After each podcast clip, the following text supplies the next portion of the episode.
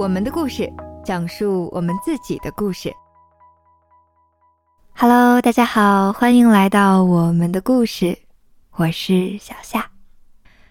在爱情的世界里，每个人都在为了寻找真爱和幸福而努力，但是呢，爱情路上总是充满了曲折，它可能是争吵，可能是不理解，可能是暴力，也可能是出轨。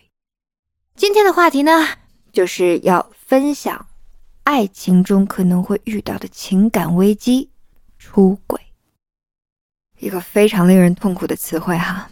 它在无数的感情中留下了无法愈合的伤痕。然而，在感情的旅途中遇到出轨的时候，我们到底应该选择原谅，还是选择勇敢的面对现实，去寻找更适合自己的幸福呢？我相信每个人都有自己的选择和自己的理由。也许。我们很多人并没有确定的答案，我们只是接受了一切，让时间解决所有问题。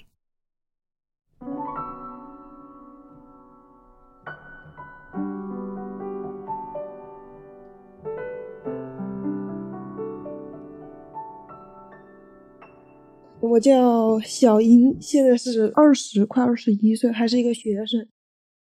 我跟他是高中同学。后来高考后在一起的，高中的时候关系还可以，但是他当时的女朋友也是我的同学，他当时女朋友不太喜欢他和我的关系，后来就没有联系了。再熟起来的时候，就是他要交作业交到我手里的时候，我们开始聊天，就聊了有三四个月。再就是我们来武汉考试体检的时候，我看到他和他女朋友在一起。当天晚上我就去问了他，后来我们就把微信给删除了。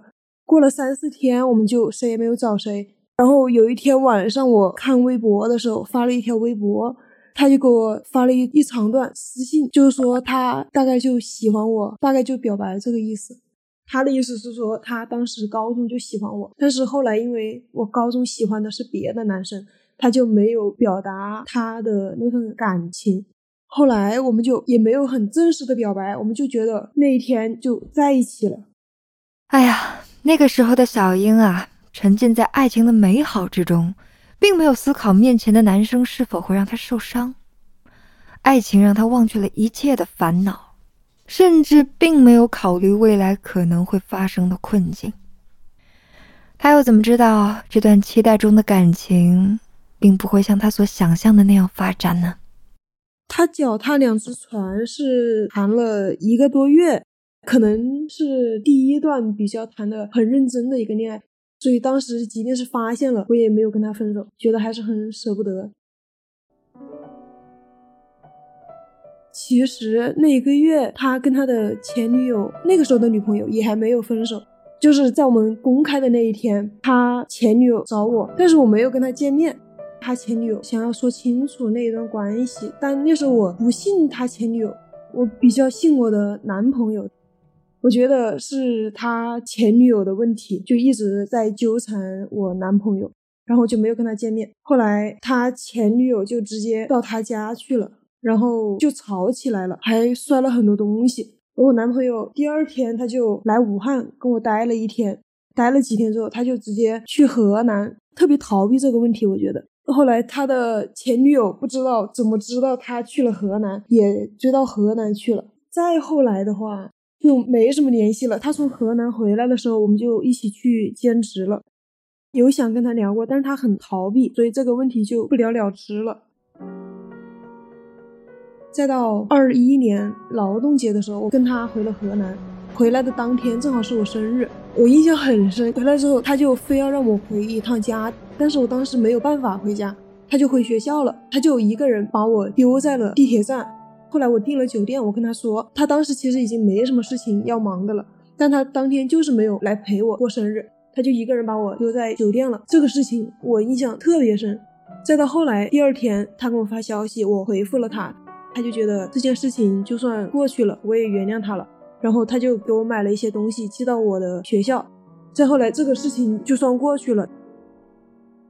一直到那年的十月份，我发现他把他的王者的账号给他前女友玩了。就我很讨厌我们的关系里面会有他前女友来插入，所以我当时很生气。我去问他，并且把那个一些截图、一些证据发给他，他是不承认。他当时说他把他的王者借给了他网上的朋友玩，后来又说他借给了他室友玩。当时我就急着找他要证据，要他们的那个聊天记录。当时他就直接把他和他前女友的聊天记录发给我了。他以为我不知道那个人是他前女友，但其实我有一个群，里面有他的前女友。然后他当时就是一直不承认，觉得是我不信任他，这个事情也没有解决。他反正就觉得是我的问题，到最后他就反扑我，让我觉得确实是我的问题。再后来到二二年三月份的时候，他有一天突然的跟我说，他哥哥要来学校接他吃饭，但当时我们学校都还是封闭的，所以他出去的时候我就觉得很怀疑。后来那个星期过后，我们就见面了。他睡觉的时候，我看了他手机，然后发现他吃饭的地方正好是在他前女友那附近。他说他哥哥跟他打电话叫他吃饭，然后我翻了他的通话记录和他和他哥的微信的聊天记录，都没有发现那一条通话记录。当时我就很怀疑，但是我也不能说他是在他前女友家附近吃个饭，我就去证实了这一点。当时我就用手机把他的那家店的名字给拍下来了。过了第二天他走了之后，我就没有急着回学校，我就一大早起来坐地铁去了那一家店。我现在想起来，我就觉得特别勇敢。我就找那一家的店长要了那个时间段的监控，确实证实了他是在和他的前女友吃饭。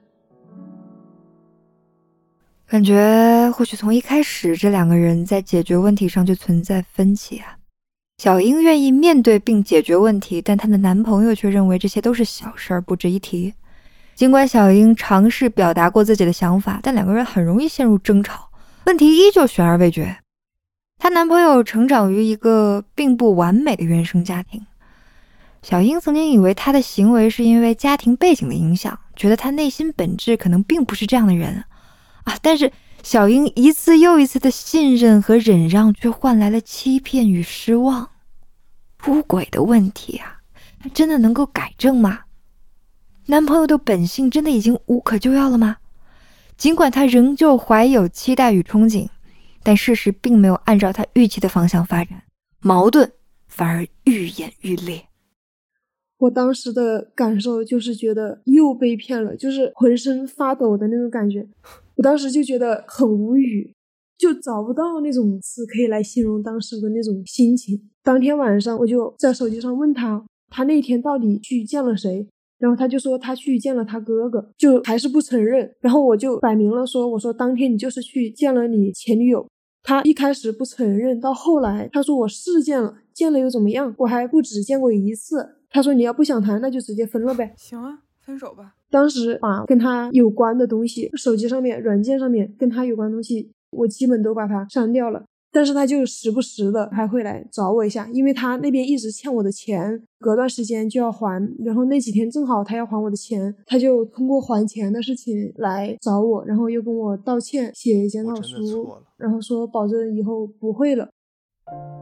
那之后其实也就算和好了，后来也就是像平常那么相处，嗯，每个周末见面吃饭、看电影也还是这些。到后面就没有什么吵的了。我们两个吵架，除去他前女友就经常吵他为什么不回复我消息，为什么在忙之前不能告诉我一声。我每次跟他说这个问题的时候，他就会觉得我在监视他，要掌控他。他说他像个闹钟一样，干什么都需要跟我报备一声。他说那样很烦，但是我也很烦他经常几个小时不回我消息。一直到九月份的时候，我开学，他去了北京。他去了一个多月就回来了。回来之后就在我学校附近租了一个房子。他在上班，我在上学。我出来实习之后，我们两个就住在一块儿了。二二年的十一月月底的那一个星期，小区被封控了。当时他为了上班，就搬到他公司去住了。然后我就一个人待在家里。到十二月份，他开始突然就莫名其妙的总是跟我买袜子、买身上穿的一些东西。后来有一天，十二月十三左右，他就是一直问我要不要回家什么的。我当时想，确实很久没回去了，我就回家了。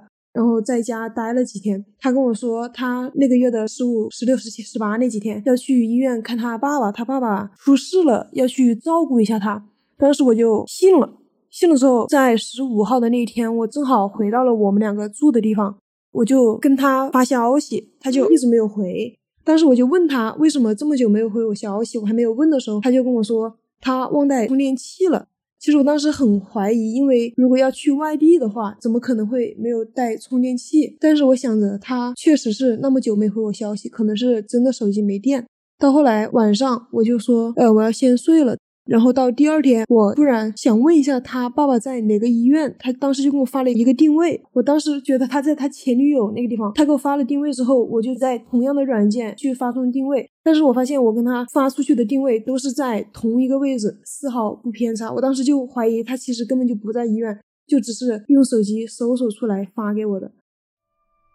一直到他十八号的时候回来了，回来之后他就阳了，阳了，一直他休息了三天，一直到二十一号早上，他要去上早班。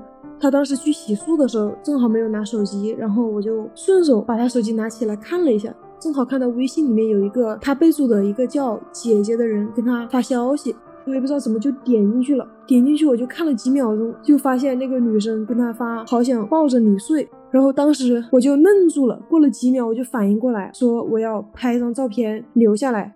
等我拍完照片，把他手机关好放好之后，他正好就洗漱完过来了。但是我想着他那天要上班，而且我当时跟他说估计不会聊出个什么东西来，我就没有说这件事情。一直到第二天上完班回来睡觉的时候，他嫌外面太吵了，就戴了个蓝牙耳机在睡觉。然后我当时就很想看他手机，我就悄悄的去拿了他手机。我很想知道那个女生到底长什么样子，我就去看了那个女生的朋友圈，结果我点到了她的视频，视频放出来的声音正好传到她耳机里面了。当时他就猛地一睁眼，问我在干嘛，我就说看你手机。他说我什么时候允许过你能看我手机了？他就过来抢手机，然后我就没有给他，后来就被他硬生生的拽过去了。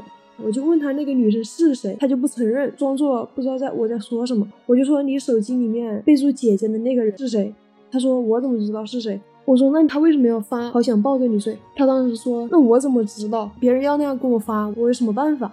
我当时就觉得我已经就不知道说什么了，因为他当时把聊天记录给删完了，我就把我拍的那张聊天记录给他看了。他就不承认。当天晚上，他就说：“呃，有本事你就不要住在这儿。”我说：“我这个房租的钱我也是出了的，我凭什么不能住在这？”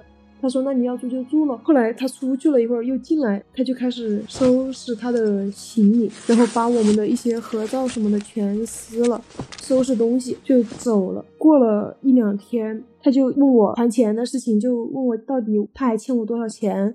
后来我就问他是不是出轨了，是不是跟他见面了？他就说没有出轨，也没有见面，就是网上认识、打游戏认识的聊天。我当时觉得他没有那个时间去见，因为一天除了他工作，我们两个都待在一起。当时也没有想到他去看他爸爸的那几天。后来他就说他给我买了件衣服，让我去他店里试一下，看合不合适。然后就去了，去了就莫名其妙的和好了。过了几天他就搬回来住了。安徒生曾经说：“爱情的本质就是连绵不断的疼痛，唯一的解药就是彼此深爱。”单纯的小英以为和好以后事情就过去了，毕竟没有哪段爱情是一帆风顺的，爱情中既有美好，也会有酸涩。然而，男朋友一次又一次的出轨，打破了她平静的生活。一个又一个的谎言，让她从愤怒到失望，最后到平静。她可能这个时候才意识到，她的男朋友并不爱自己，或者说并不够爱自己，才会一次又一次出轨去伤害她。最终，成长以后的小英，给这段感情画上了不圆满的句号。然后当时也就像平时那样相处，他上他的班，嗯，我就待在家里学习呀，干嘛的。一直到今年的一月十四那一天晚上，小年那一天吃完饭回来，十五号的凌晨，他睡着了。然后当时他喝了酒，他手机放在我旁边，我当时就看，我翻了很久，当时我他手机的每一个软件都翻了一遍，我发现他的京东的账号真的是我的，我当时就想着要不要登一下他的看一下，然后我就去看了，他在双十二给我送了一支口红。我就想看一下那支口红到底多少钱，我就去看他那个订单，结果我发现他买了两支口红，但是他只送给了我一支。当时我就怀疑他是不是送给他前女友了，因为他之前跟他前女友分手，跟我在一起之后也是送过他一次两个娃娃，他以为我不知道，但是我很早就知道了，也没有跟他说。当时我就很怀疑他是不是给他前女友了，我就在想他们什么时候见的面，哪有时间去见面。我就去翻了他的微信，还有支付宝的一些付费的一些记录，还有他的高德的打车订单。后来就在支付宝的付款的那个记录里面发现了一个，他十五号说他要去看他爸爸的那一天，我发现了他去了机场，但是他去他爸爸的那个地方离我们武汉很近，就是不用坐飞机。我当时就想不通他去机场干什么，后来我就发现了。他当天在深圳的一个付款记录，我就知道他那三天其实是没有去看他爸爸的，就是他去深圳找了那个女的，被我发现了。后来我也是把那些东西全部拍照就留下来了，一直拖了三四天，我才有跟他提这个事情。我发现之后，其实已经没有什么感受了，甚至没有那种发现跟他前女友见面的那种感受。就是更难受了，我当时觉得就觉得很平静，平静的拍照留下来，然后把他手机给放回去，因为当时我觉得已经怎么说，我可能翻他手机就是很想证实他确实出轨了，然后确实是跟别的女生见面了，但是我就是不太想不明白，就是为什么会有一个人能拿出自己爸爸住院的这种事情去骗人，到我跟他说的那一天。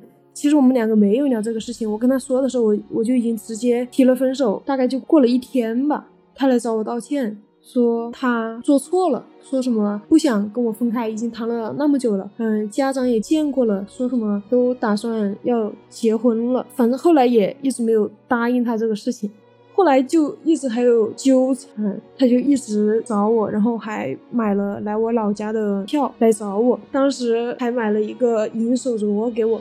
那个银手镯是我二十岁的时候，他问我想要什么，我说就一个银手镯吧，我说几百块钱也不贵。当时他就一直没有买，过了很久很久很久，一直到他出轨求我和好，然后来老家跟我见面的时候，跟我买了。再后来因为家里的一些原因，然后我们两个就一起回武汉这边了。从老家回到武汉之后。我这边就一直想分手，但他那边就是觉得很舍不得，觉得经历了很多，因为他还欠我钱，所以平时就还会有什么联系，所以到现在就是分开了，但是也还是会有一个联系的状态。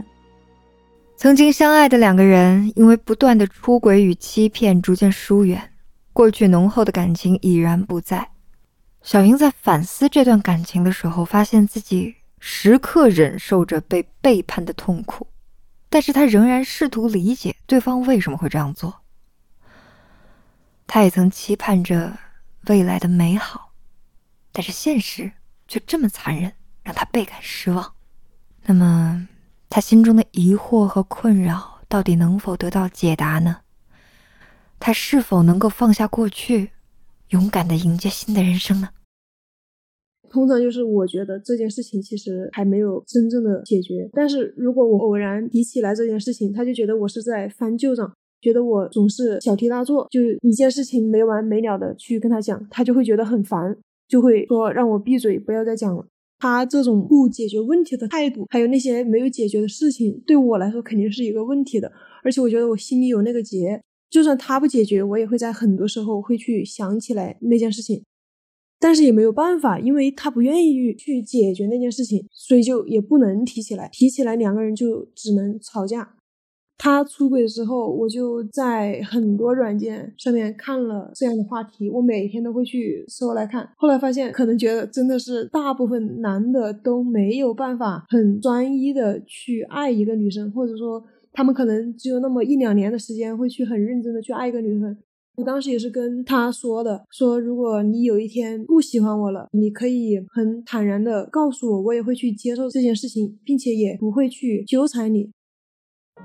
我就是不理解背叛和出轨，因为我觉得不喜欢我了可以说出来就行了，没有必要去伤害一个人。我觉得真的是辜负了那种当时一定要在一起的那种勇气吧。我现在来看的话，我觉得当时可能在一起就是一个错误，就是一个很错很错的一个选择。但如果再来一次的话，我觉得以我当时的那种心智的话，我觉得我还是会选择他。但是我不知道怎么去衡量这个喜欢和不喜欢。如果说给我买东西，他就是喜欢我的话，我觉得那他确实是挺喜欢我的。包括他自己规划的一些未来里面，他都有把我规划进去。还有他 QQ 的一个小号，他经常在里面留言，那个是他以为我不知道的，但其实我也是有一次偶然发现了，后来也一直在关注。然后它里面也有写到对自己未来的一些规划什么的，也都有把我给写进去。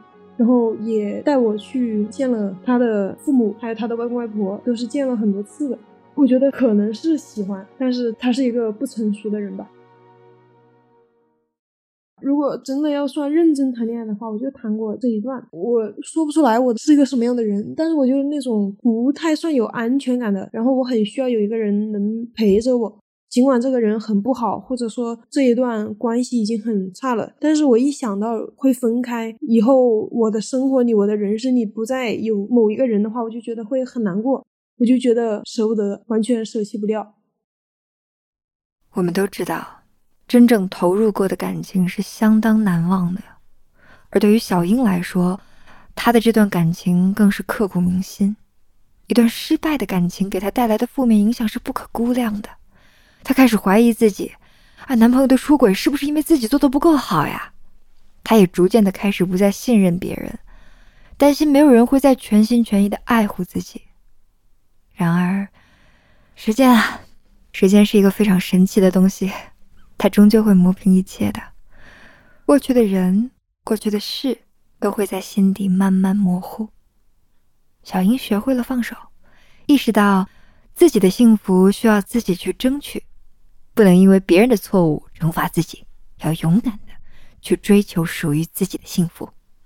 给我带来的影响就是现在会说谎，而且会觉得不信任别人吧。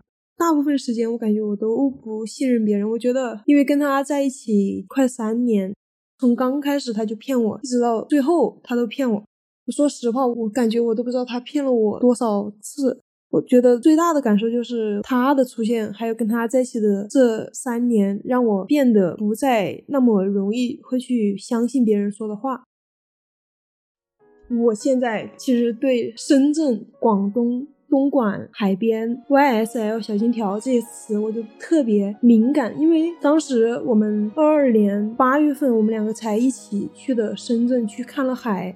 去东莞一起去看了他们妈妈，然后呢，杨树林就是小金条这个口红也是当时我们在一起的时候，他说他以后会慢慢把所有的色号给我集齐。虽然我觉得这就是一句玩笑话，但其实小金条在我心里很特别，它就是已经不是一个口红了。但是我就是很不能理解，为什么可以送另一个女生一支口红，为什么可以去深圳去海边也可以跟另一个女生。我觉得这件事情真的要让我们两个彻底的断联，不再有联系的话，我觉得可能还有个一两年吧，因为他欠我的钱要到那个时候才能还完。因为他欠我的钱的话，我们可能每个月的话至少会有三次需要联系，他要把钱给我。可能以后还了钱的话，就不会再见面了吧？应该。就以前我忍受不了，觉得跟他分开，我就觉得会很难受，是因为我觉得如果失去他，我可能会失去我们共同认识的很多朋友。我觉得我现在已经能很，也不说平淡吧，反正就能讲出这些事情吧，没什么感受。以后可能还是会见面，可能还完了，我们也不会删好友，不会说弄得那么绝情。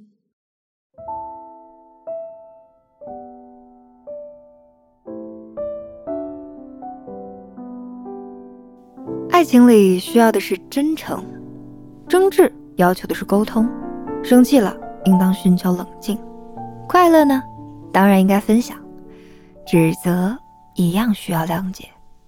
维持新鲜感的方法是与旧爱共度新鲜的时光，而并非不断寻找新的人。你正在收听的是讲述我们自己故事的节目《我们的故事》，我是主播小夏。如果你对这个故事有一些想法或者思考，欢迎在评论区里留言。